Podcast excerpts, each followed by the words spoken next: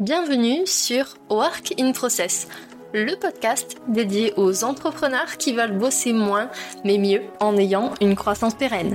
Alors, si vous voulez allier croissance et sérénité, performance et flexibilité, abonnez-vous.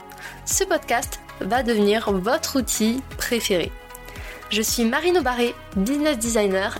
Ma passion Décortiquer vos problèmes et vous proposer des solutions innovantes et performantes. Bienvenue dans l'aventure. Bonjour à tous et bienvenue dans un nouvel épisode de Work in Process. Aujourd'hui, je vous ouvre une page de mon journal de bord d'entrepreneur. C'est un format intimiste, à la croisée entre les conseils et la confidence. Ces épisodes sont très rarement préparés. Généralement, je me base sur une expérience que je vis en ce moment, je tourne une vidéo et je la regarde quelques temps plus tard pour m'améliorer. Aujourd'hui, j'avais envie de vous partager l'expérience, la situation que je vis depuis quelques semaines, puisque je sais que je ne suis pas la seule à la vivre, et je reste persuadée que le podcast, au-delà du fait d'éduquer, est aussi là pour inspirer et soutenir les entrepreneurs. En tout cas, c'est la vocation de Working Process. J'espère que cet épisode, assez inhabituel, vous plaira. En tout cas, il sort du cœur. Bonne écoute. Changer de statut. En 2022, j'ai fait un passage anticipé à la TVA pour diverses raisons. Si vous voulez savoir comment ça s'est passé pour moi, ce que j'ai mis en place, venez me le dire sur LinkedIn. Je ferai un épisode de podcast dédié. Depuis 4 mois, j'ai une question qui tourne en permanence dans ma tête. Et cette question, c'est est-ce que je passe en société ou pas? Il faut savoir que depuis que j'ai créé mon entreprise chaque année, mes résultats doublent, ce qui est hyper positif. Mais en 2023, je vais atteindre pour la première fois le seuil de la micro-entreprise. C'est un mélange de joie et d'appréhension, puisque atteindre les seuils dit qu'il va falloir sérieusement commencer à réfléchir à la suite. J'ai encore un peu de temps pour passer en société, mais je fais partie des personnes qui préfèrent faire les choses en avance plutôt qu'en retard.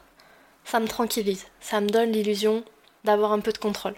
Alors qu'on sait très bien, vous et moi, que la seule chose qu'on peut contrôler, c'est notre comportement. Ce passage en société, c'était pour moi, jusqu'à présent, une suite logique.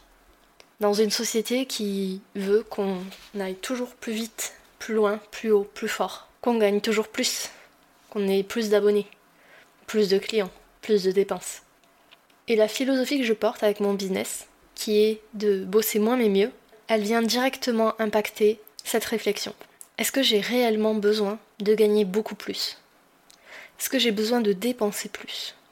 Est-ce que j'ai besoin de plus, tout simplement? Cette réflexion, elle ne me quitte pas depuis le mois de novembre. Et pour être honnête, au jour où j'enregistre cet épisode, je n'ai toujours pas de réponse.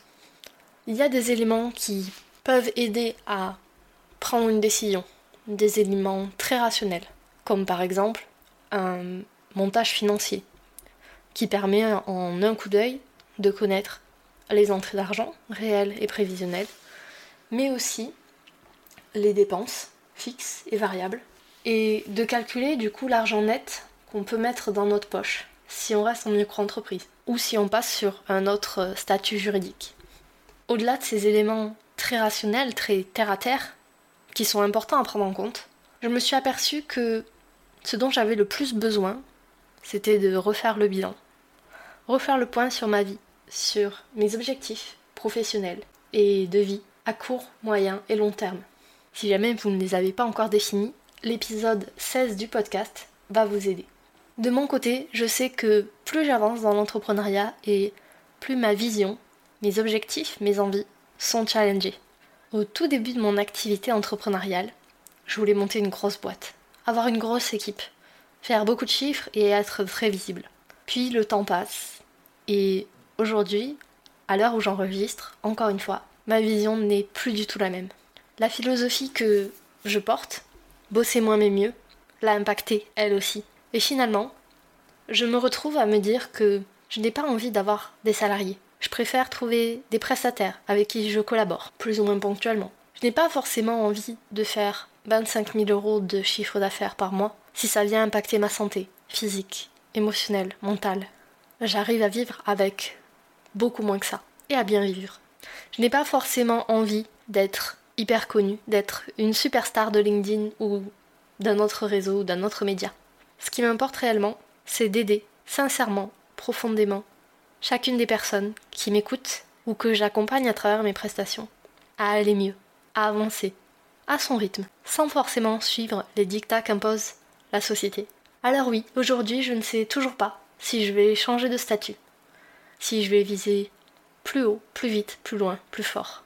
La seule chose que je sais, c'est que je vais suivre mon intuition. Je vais respecter mon rythme, respecter mes envies, mes objectifs, pro et perso, et j'arriverai bien à trouver la réponse un jour. Si jamais vous vous posez cette question, dites-vous bien qu'il n'y a pas une seule bonne réponse. Chaque situation est différente. Et ce n'est pas parce que vous êtes freelance ou solopreneur actuellement, potentiellement en micro-entreprise ou sous un autre statut, que vous devez forcément en changer. Écoutez-vous. Faites-vous confiance. La réponse, ce n'est pas quelqu'un d'autre qui va vous la donner. Ce n'est pas forcément un expert comptable, ou un juriste ou un avocat, ou même le copain entrepreneur d'à côté. Vous savez déjà qu'est-ce qui vous convient le mieux. Il suffit juste de le regarder en face. De mon côté, je sais que au jour d'aujourd'hui, je n'ai pas envie de me rajouter de la charge mentale en ayant à l'idée en permanence de devoir payer des charges même si je ne rentre pas de chiffre d'affaires. De devoir sortir au moins 10 000 euros par an pour payer un comptable. C'est ce qui me va le mieux à l'heure actuelle. Ça changera peut-être demain, dans une semaine, dans un mois, dans un an. Mais aujourd'hui, ma vérité, c'est ça. Et je suis à l'aise avec ça. Avoir une micro-entreprise ne veut pas dire qu'on est limité. Ça veut simplement dire qu'on a fait ce choix, en toute conscience. Et que ça respecte nos besoins du moment. J'espère que cette page vous a plu. Prenez soin de vous et de votre business. Voilà, cet épisode est maintenant terminé. Merci pour votre écoute. Je vous souhaite à tous une belle journée, soirée et à très bientôt dans le podcast. Bye Cet épisode t'a plu? Tu peux le partager en me taguant ou lui laisser 5 étoiles sur Apple Podcast. Encore merci pour ton écoute, à très vite